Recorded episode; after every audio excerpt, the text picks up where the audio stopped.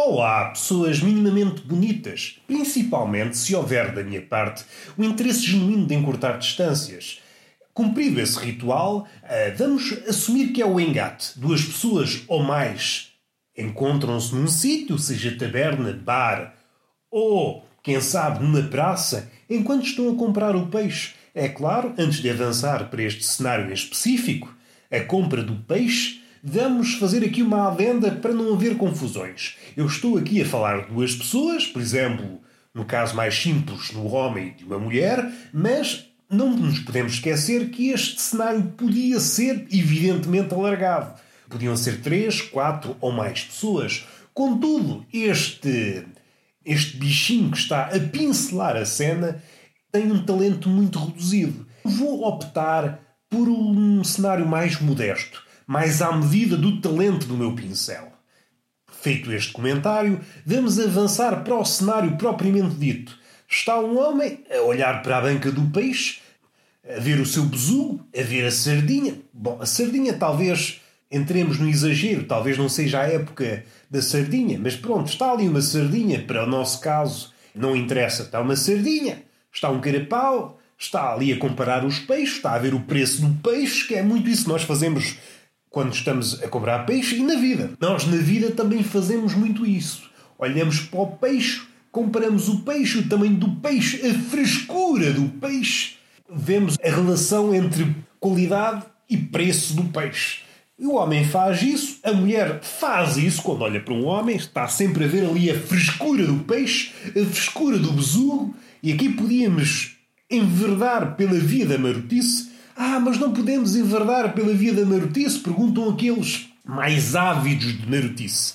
Há sempre aquele, aquele ouvinte deste podcast, está sempre ávido da marotice. Tem uma vida complicada, uma, uma vida que é despojada de marotice, onde a seriedade abunda e, mais que isso, domina. É um jugo da seriedade que torna a coisa ser muito calor humano e nós somos bichinhos que andamos sempre à procura de um bebedouro onde possamos molhar o bico e sugar o calor humano. Para essas pessoas, tem muita pena, não vamos enverdar pelo caminho da marotice.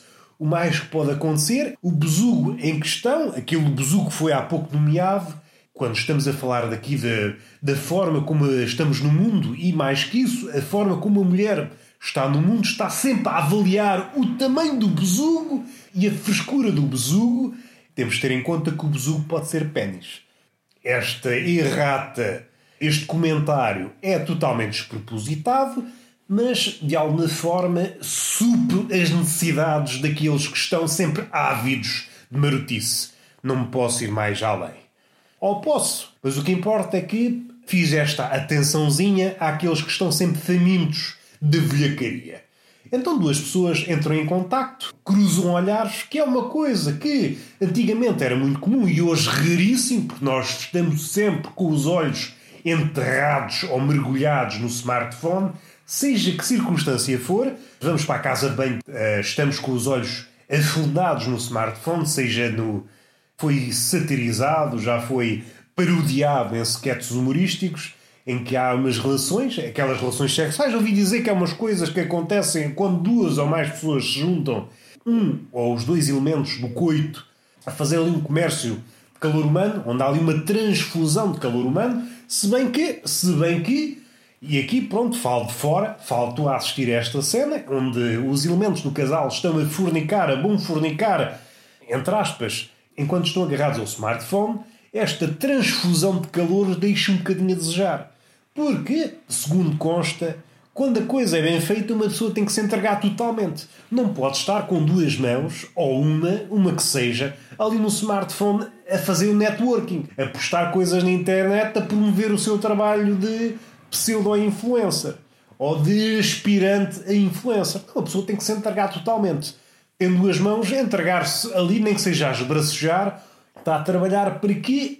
Os participantes possam dizer: sim, senhor, houve aqui uma coisa como deve ser, houve aqui uma foda de autor. Já estou na via da marotice. Estava a dizer que não ia, mas pronto, lá fomos para a via da marotice. Voltando ao cenário da pescaria, da pescaria, ao cenário da praça, em que duas pessoas cruzam olhares e, entanto, há ali um ritual de engate.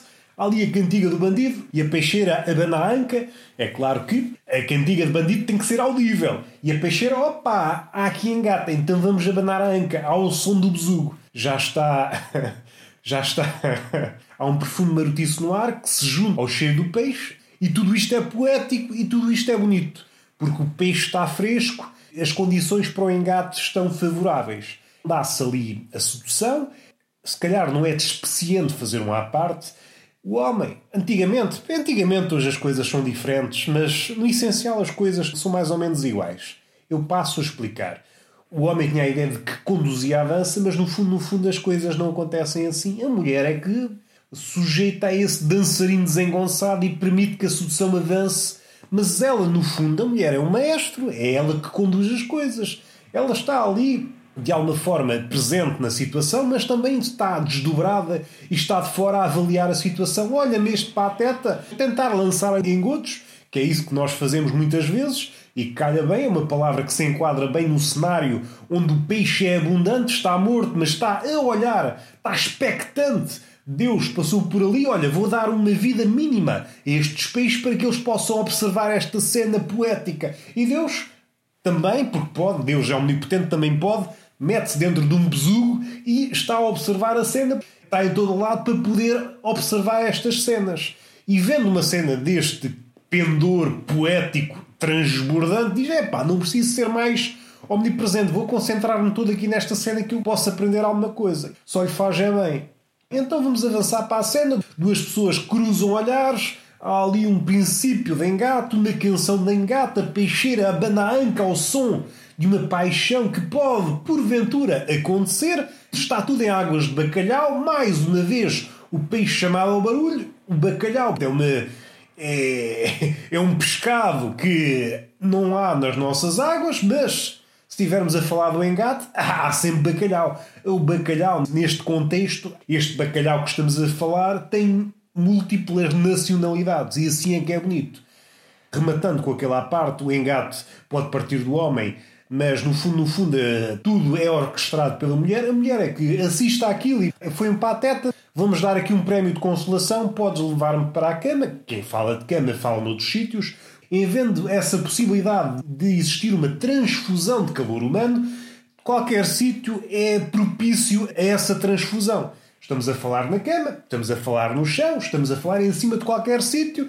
Haja uma ideia, se a ideia houver, porque Chegamos a casa já transtornados, em que o nosso miolo já não está a pensar bem, já não somos Homo sapiens, começamos como seres pensantes, dotados de um cérebro que é valente, que está apto a grandes raciocínios, mas chegados a casa já estamos animais. Já andamos ali a uivar e a gemer e o chip mudou. Não estamos capacitados para, por exemplo, perceber, epá, não pode haver aqui rebuliço em certos móveis porque estes móveis foram comprados no IKEA e não resistem a um fandango, à transfusão. Há sítios que não estão aptos a serem mesas de operação. Vamos fazer uma operação em que há uma troca de calor e podemos usar uma expressão muito ao, ao jeito destas, destas folias, que é brincar aos médicos, que é muito isto que acontece. E aqui vamos parar um pouco para, para experienciar esta expressão ou para perceber o quão acertada é esta expressão. O sexo reforça o sistema imunitário. Não é descabido dizer brincar aos médicos. O sexo a acontecer é um remédio. Prescrevemos, olha, vou-te passar esta receita e, mais que isso, eu vou ser essa receita. Eu vou ser esse remédio e vou-te tratar da saúde. E é isso que o sexo é. Dois remédios barra médicos a socializar e a tentar curar a outra pessoa. É isso que acontece no sexo duas pessoas conhecidas ou desconhecidas a tentar curar o outro. E quanto mais repetição houver, é como os remédios. Uma pessoa toma uma vez, não pode ficar curado. A coisa tem que ser repetida e com alguma ciência. Com alguma ciência. Tem que ser repetida com alguma ciência para que o doente possa eventualmente curar-se. Palavras de um autodidata, mas voltando um passinho atrás. Nós entramos assim com a cabeça assim um bocado desnorteado, já em modo animal, e por vezes pode dar-se o caso de irmos a certos sítios que não estão capacitados de oferecer as condições mínimas para a prática desse rebuliço carnal. Quero com isto dizer que podemos ir para certos móveis e depois o móvel não aguenta. Não aguenta porque o móvel diz: é pá, não estou para isso. Eu não fui fabricado para levar com duas pessoas em cima. E então abate-se. Abate-se, fica depressivamente falando, o material não aguenta. O material não aguenta e aqui é preciso fazer um à parte. Não estamos a falar do material, por exemplo, masculino um material masculino que, por vezes, podemos até fazer esta graçola, que já que estamos numa maré de graçolas, o material masculino, por vezes, é muito IKEA. Nós é pá, é robusto, mas depois chega a hora, é pá, então isto não é, não é material de qualidade. Já sei que haverá sempre algum ouvinte deste podcast, então não fizeste aquela piadinha do IKEA, isto é só montar. Não, não, isto já foi feito milhares de vezes, não vamos por aí. Não vamos por aí. O que eu posso dizer é que o material, por vezes, não oferece garantias. É, olha, isto aqui é um pênis do IKEA, vamos fazer aqui bricolagem, vamos juntar coisas, mas não te posso garantir que a coisa fique. seja robusta. Pode chegar a hora e olha, afinal não dá. Afinal não dá, não dá garantias de robustez. Há um choque com a realidade, nós prometemos, ah, vamos fazer aquilo, isto e aquilo, vamos fazer, vamos fazer acrobacias, que é uma coisa nos parar um bocado para pensar Kama Sutra, o senhor que fez o Kama Sutra, era solteiro e tinha muito tempo para pensar nestas coisas. Agora, uma pessoa trabalha, trabalha arduamente, no trabalho, seja ele qual for, escavar com o corpo todo. Escavar, escavar com as costas, escavar com as mãos.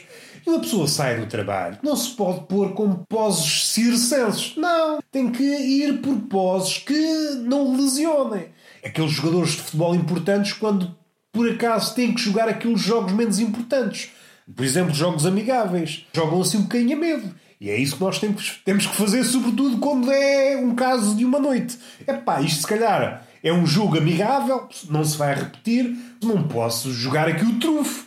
Temos que jogar na modéstia, temos que ser precavidos e não pode haver espetáculo. Espetáculo dessa índole Estou a pensar no Kama Sutra, aquelas posições complicadas. Não, ainda dou para aqui um jeito às costas, vou desgraçar as costas por causa de uma foda que não vai ser repetida. Não, temos que ser cautelosos, nesse ponto calculistas. E mais que isso, como disse, o autor do Kama Sutra era solteiro, tinha tempo a pensar nessas coisas, não tinha a vida, esta vida atual que desgasta o corpo e a mente, não podemos lançar-nos nessa loucura. Escavacamos as costas numa posição maluca e depois metemos baixa? E qual é o motivo da baixa? Ah, olha, quis ser exuberante, quis surpreender a minha parceira, por acaso é uma parceira de uma noite, a coisa não voltou a repetir-se, mas cavaquei as costas e agora fico 15 dias em casa. Armado, vou usar uma palavra que caiu em desuso, quis-me armar em fudilhão, uma das personagens que caiu em, no esquecimento.